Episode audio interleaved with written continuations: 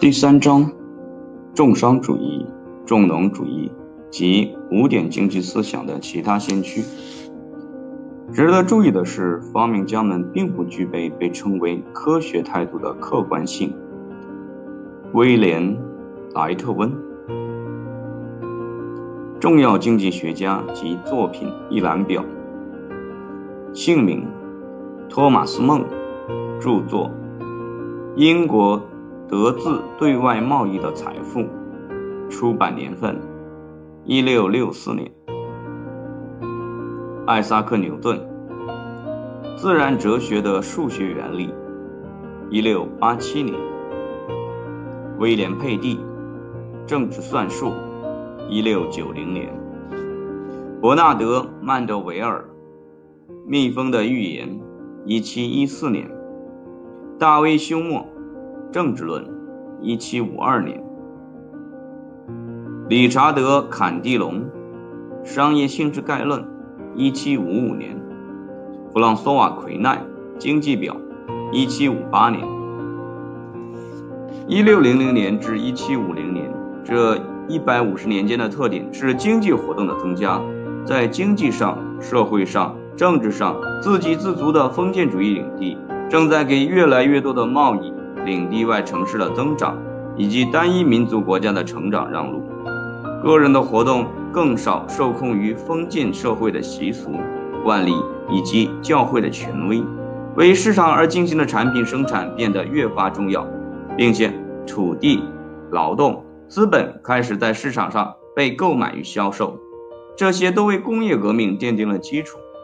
在这一时期。经济思想从简单的关于个人、家庭、生产者的观点，向更复杂的将经济体现为有其自身规律与相互关系的一个系统的观点引进。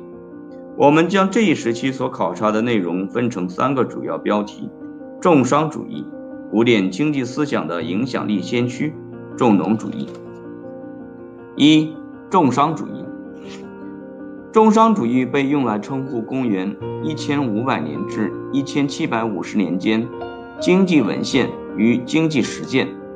尽管西欧所有发展中的经济体都产生过重商主义文献，但是最重要的贡献是英国人与法国人做出的。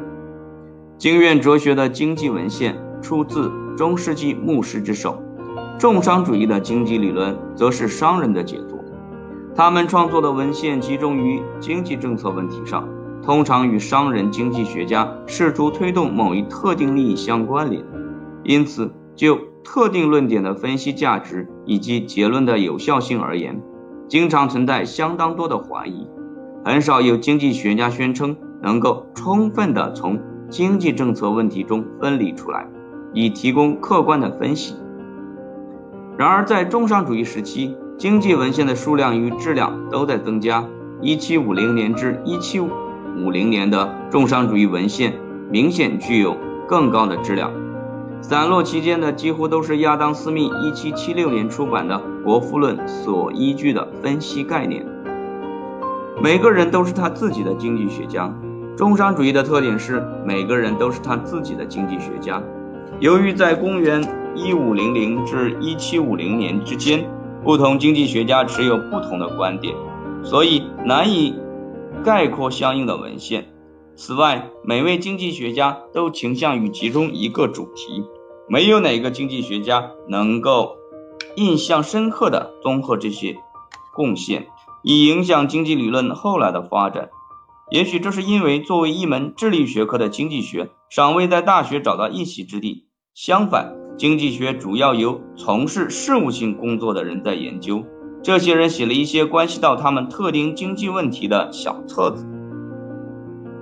权力与财富，可以将重商主义最准确地理解为，它是对当时问题做出的智力反应。重商主义时期，领地减少，单一民族国家增多，重商主义者试图。确定能够推动国家权力与财富增加的最佳政策，就像意大利政治家、思想家《君王论》的作者马基雅维利曾向统治者提出有利的政治政策一样，重商主义者向统治者提供经济政策。这些政策巩固并增强了发展中经济体的权利与繁荣。重商主义者是在世界总财富固定不变这一假设下着手进行研究的。经验哲学利用相同假设已经推断出，当贸易发生在个人之间时，一个人所获得的必然是另一个人所失去的。重商主义者将这一推理应用于国家之间的贸易，得出结论说，一国财富与经济权力的增加是在损害其他国家财富与权力的情况下实现的。因此，重商主义者强调，国际贸易是增加一国财富与权力的一种手段。并且特别集中研究国家之间的贸易平衡问题。根据大多数重商主义者的观点，经济活动的目的是生产，不像古典经济学后来主张的那样是消费。对于重商主义者来说，国家财富不是按照个人财富的总和来界定，他们提倡通过鼓励生产、增加出口以及抑制国内消费来增加国家财富。因此，一个国家的财富是依靠很多国家的贫困来支撑的。尽管重商主义者把很大精力主要放在生产上，但是却认为一个国家内部产品的大量供给是不合需要的。伴随低水平国内消费的高水平生产，使得出口增加，这将会增加国家的财富与实力。为了在国际贸易中赋予国内经济体竞争优势，重商主义者提倡低工资。他们也相信，生存水平以上的工资水平将导致劳动的努力程度下降。较高工资使得工人每年工作较少时间，国民产出将下降。因此，当根据国民产出而不是根据国民消费来界定经济活动的目的时，个人的贫困将使国家受益。贸易平衡，根据重商主义的思想，为了实现所谓的贸易顺差，一个国家应当通过关税、配额、补贴、税收等手段来鼓励出口，限制进口。应当通过政府干预国内经济，以及通过对外贸易规则来刺激生产。应当对从国外进口的制造业产品征收保护性关税。应当鼓励进口用于制造出口产品的廉价原材料。在重商主义文献中，经济思想史学家对贸易平衡的特性与意义的看法不一致。然而，许多早期重商主义者不是根据一个国家的产品生产量。或者消费量来界定财富，而是根据该国贵金属的拥有量来界定财富。他们赞成贸易顺差，原因在于它将导致贵金属流入国内经济，以达成贸易平衡。最初的重商主义者指出，每个国家都应追求贸易顺差。然而，后来的许多经济学家指出，只有将所有国家考虑在内的总体贸易平衡才是有意义的。因此。英国对印度可能拥有贸易逆差，但是它却有可能从印度进口廉价原材料，用来在英国制造供出口的产品。所以，当所有国家都被考虑进来时，就有可能很好的实现有益的总体贸易平衡。一个相关的问题涉及贵金属或者金银的出口。早期重商主义者劝告说，应当严格金银出口。后来的经济学家则指出，如果金银被用来购买供出口使用的原材料，那么金银出口将导致总体贸易平衡的改善。重商主义者就贸易顺差所提出的持久稳固的主张，引发了一些令人困惑的问题。通过考察重商主义者关于货币的观点，才能更好地解决这些问题。货币与重商主义。亚当·斯密在《国富论》中拿出将近两百页的篇幅，对重商主义理论与实践进行了严厉的、部分公正的批评，尤其是对重商主义这一个国家的财富等同于国内持有贵金属存量的观点。早期重商主义者对贵金属从新大陆大量流入欧洲，尤其是西班牙的重要性留有深刻的印象。然而，后来的重商主义者并不赞同这一观点。他们能够就货币在经济体中的作用得出有用的分析见解。货币数量与价格总水平之间的关系，早在1569年就由法国人吉恩·伯丁验证过。他提出了16世纪期间西欧价格总体水平上升的五个理由，其中最重要的就是因发现新大陆而导致的金银数量的增加。尽管如此，在16世纪早期，人们很少离家国家之间贸易平衡的后果，也几乎不理解货币供给增加所带来的后果。然而，到了18世纪中期，在对这些问题的理解上取得相当多的分析成就。在经济干预时期，对市场经济运行的分析见解稳步提高。1660年至1776年期间的发展是相当显著的。重商主义文献的一个主要特点是深信货币因素而非实际因素是经济活动与经济增长的首要的决定因素。重商主义者主张货币的充分供给对国内贸易与国际贸易的增长都特别必要。他们相信货币数量的变化引起了实际产量水平、布匹马数与谷物普尔普氏尔数的变化。随着亚当·斯密与古典经济学的出现，所有这一切都发生了政变，都发生了改变。亚当·斯密与古典经济学主张，经济活动的水平与经济增长率依赖于很多实际因素：劳动的数量、自然资源、资本品、制度结构。古典经济学家断言，货币数量的任何变化既不影响产量水平，也不影响增长水平。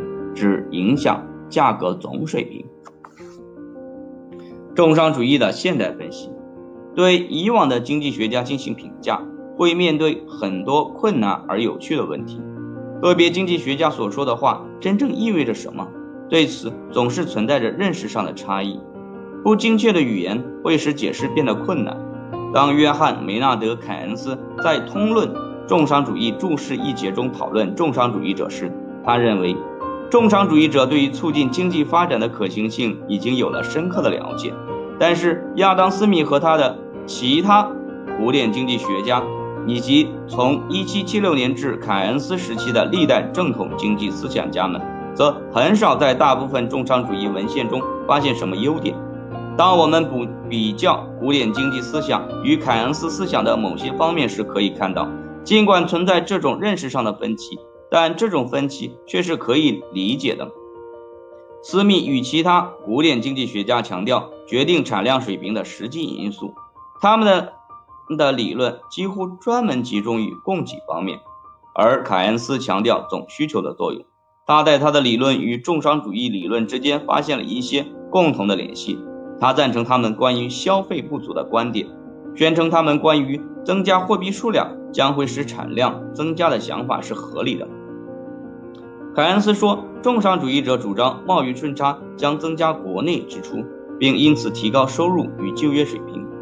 另一个存有疑问的方面是，在评论以往经济学家的贡献时，需要评论他们的智力成果。此时的评判是应当完全依据现代标准，还是应当严格置身于经济学家所处时代的分析工具背景中？尽管大多数思想史学家的立场介于这两个极端之间。但是仍然产生了大量关于以往经济学家优缺点的争议。还有一种对待重商主义者的态度也应当提及。一些对重商主义的评论，仔细而彻底地检查的不是其支持者的观点，而是他们的动机。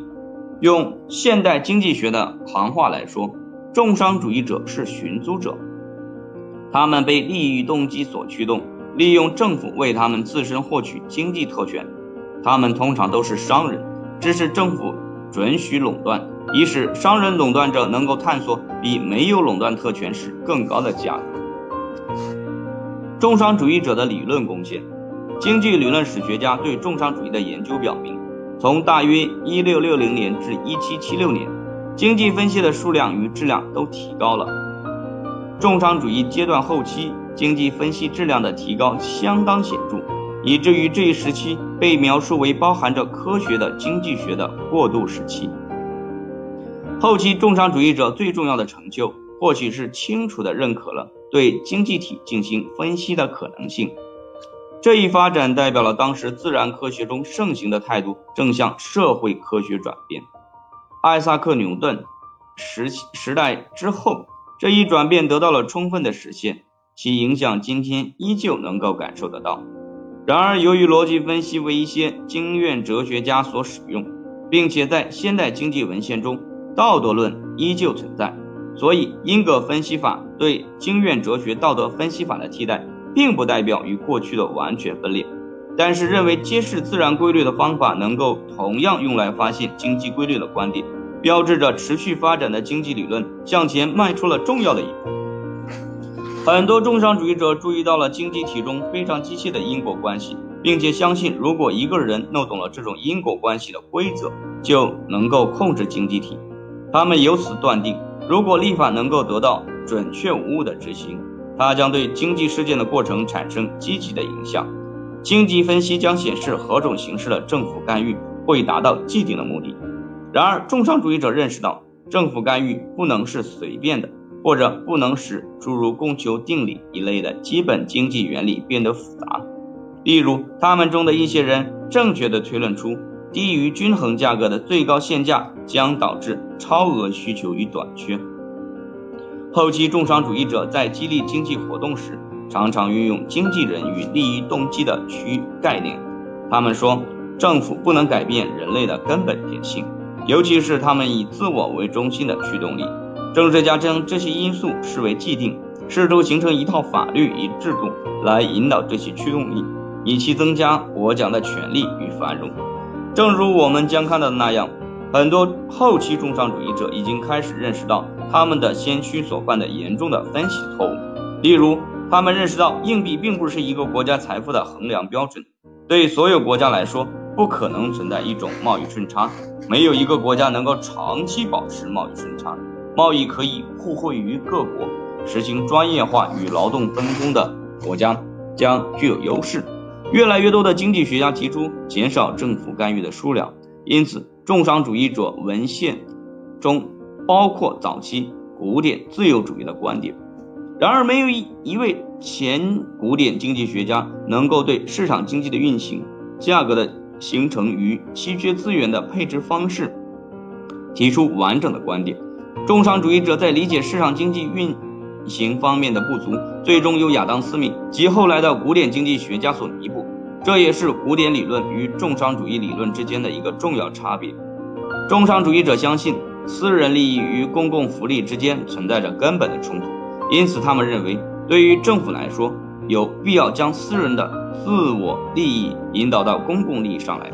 另外，古典经济学家则在系统中找到了基本的协调。将公共利益视为个人追求自我利益而自然而然的结果，即使是提倡自由放任政策的后期重商主义者，也缺乏对市场运行的充分见解，未形成适当的观点来佐证自己。尽管如此，亚当·斯密仍然利用了后期重商主义者的著作来发展他的分析。